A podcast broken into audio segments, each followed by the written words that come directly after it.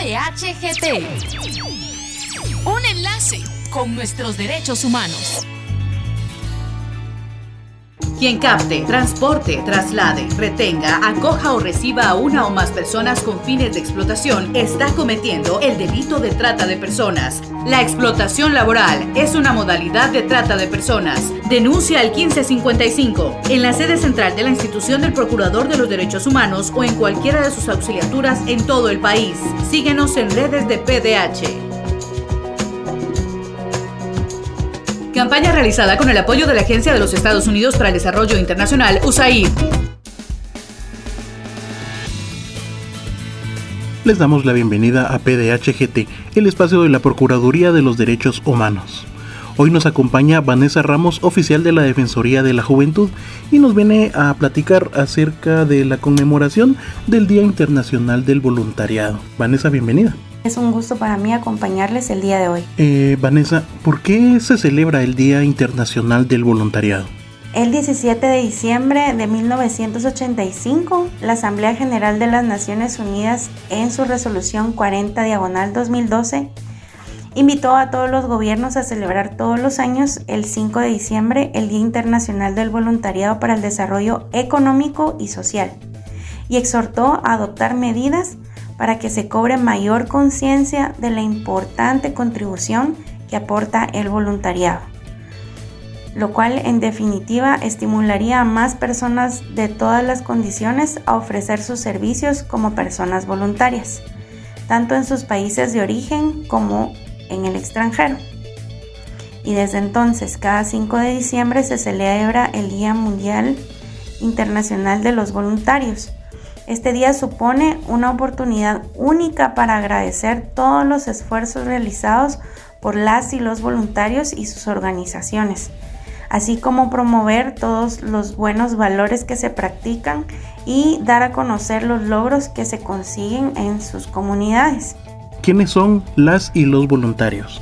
Para ello es importante escudriñar un poco acerca del aporte sustantivo que realizan las y los voluntarios que es más allá de solo ver a personas colaborando en una actividad específica. Desde el año 2018 se realiza un informe del Estado Mundial del Voluntariado, lo cual es un aporte significativo para dar a conocer cómo el voluntariado es una parte del tejido sustantivo de todas las sociedades y en definitiva es un recurso esencial para la paz y el desarrollo. Pero con ello se logra evidenciar las contribuciones voluntarias a la economía y a la sociedad, especialmente en contextos que son frágiles. Esta idea de mejorar la base de la evidencia sobre el voluntariado necesitaba partir de revelar diversas manifestaciones de este servicio a escala mundial. Y este informe presenta un análisis en esa medida y en esa escala, el alcance que tiene el voluntariado y las nuevas tendencias que se dan en todos los países año con año. Entonces en este informe se nos revela que eh, las Naciones Unidas calculan que la fuerza de trabajo voluntaria mundial equivale a la de 109 millones de trabajadores a tiempo completo, cifra que supera a la de muchas de las principales industrias mundiales. De estos 109 millones, el 30% corresponde a servicio voluntario que se realiza formalmente a través de organizaciones, asociaciones y grupos. La mayor parte de la actividad voluntaria global, es decir, alrededor del 70%, es más difícil de eh, registrar y generalmente es menos visible para los actores principales del desarrollo y se realiza directamente a través del compromiso informal entre individuos. Es decir, las personas en sus comunidades hacen aportes eh, que no necesariamente son registrados. Como el voluntariado es un comportamiento social, La geografía, el género, la edad y otras realidades sociales, económicas y políticas afectan la capacidad de las personas para ofrecerse como voluntarios. En términos generales, las mujeres realizan más servicio voluntario que los hombres, pues evidencia que un 57% son las mujeres frente a un 43%. El servicio voluntario formal se distribuye de manera bastante uniforme entre hombres y mujeres, pero las mujeres representan una proporción mayor de acciones voluntarias informales, casi el 60% en todo el mundo. Esto es significativo, entre otras cosas, porque el servicio voluntario informal tiende a tener un estatus más bajo y atrae menos apoyo práctico de los asociados externos a la comunidad.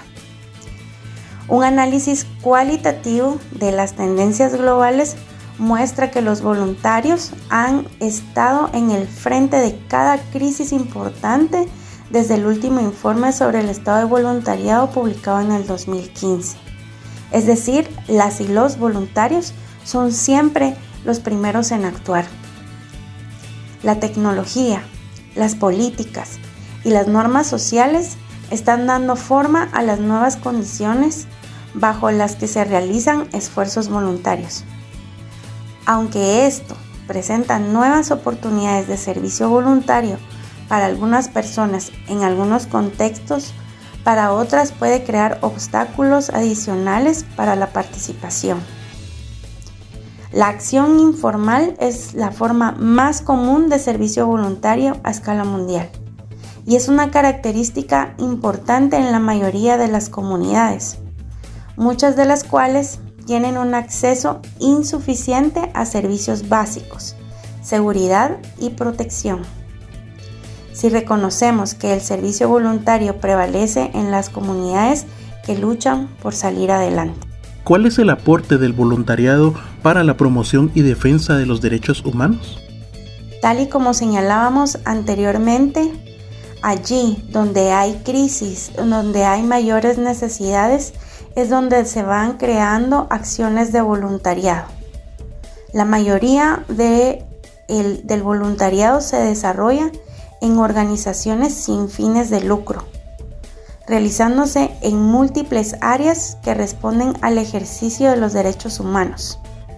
Por ejemplo, en el derecho a la educación, la respuesta ha sido alfabetizando, dando esfuerzos en áreas como lectura, matemáticas u otros idiomas en relación al derecho a la salud, por ejemplo, en la promoción de servicios de atención integrales, accesibles y diferenciados, así como múltiples actividades de promoción de derechos humanos que se realizan a nivel presencial en diferentes zonas del país, así como en plataformas virtuales en el contexto de la prevención de la pandemia COVID-19.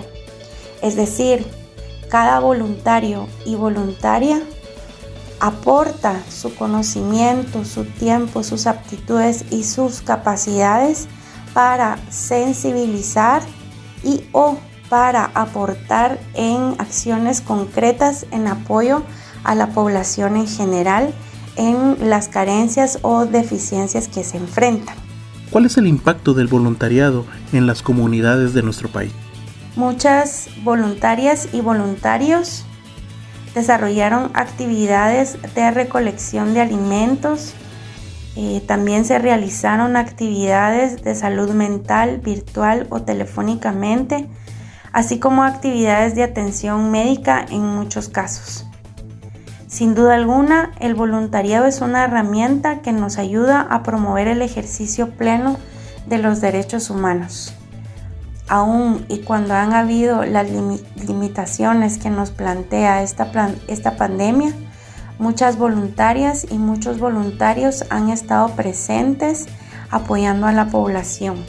Bueno, PDH tiene un programa nacional de voluntariado que trabaja directamente con, la Defensoría de la Juventud. ¿Qué nos podrías mencionar acerca de este programa? Desde el año 2014 se inicia en la Defensoría de la Juventud a desarrollar un programa que pudiera incluir a jóvenes que estuvieran estudiando y o participando en organizaciones sociales y que estuvieran interesados en involucrarse en el apoyo y la promoción para la defensa de los derechos humanos.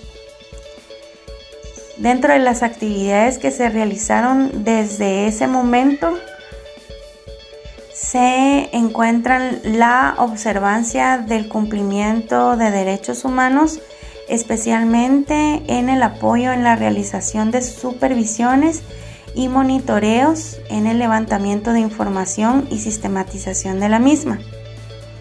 Así también cada voluntaria y voluntario apoyaron en los procesos electorales con una observancia de respeto a derechos cívicos y políticos.